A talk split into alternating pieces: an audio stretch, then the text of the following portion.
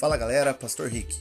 Mais uma mensagem hoje. E o tema é: Quem diz o que é certo?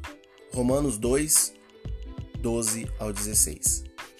Versículo 14 diz: Os gentios que não têm lei servem eles de lei para si mesmos.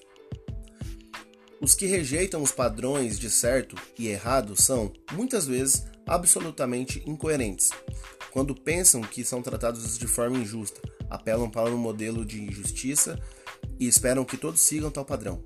Um professor de filosofia começava cada novo semestre perguntando à classe: Vocês acreditam que existem valores absolutos como a justiça e que estes podem ser comprovados? Os alunos adeptos ao do livre pensamento argumentavam que tudo é relativo e nenhuma lei pode ser aplicada de forma universal. Ao final do semestre, o professor dedicava um período de aula para debater a questão. Por fim, concluía: independentemente do que vocês pensam, quero que saibam que a existência de valores absolutos pode ser comprovada. E se vocês não aceitam o que eu estou dizendo, vou reprová-los. Um estudante irado levantou-se e insistiu: Isso não é justo.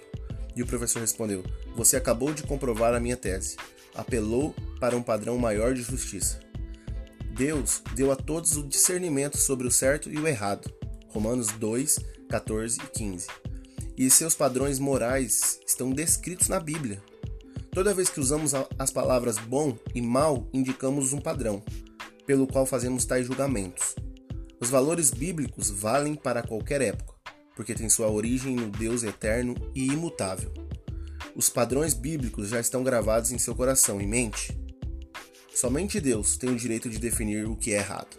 Que essa palavra fique em seu coração. Deus abençoe, graça e paz.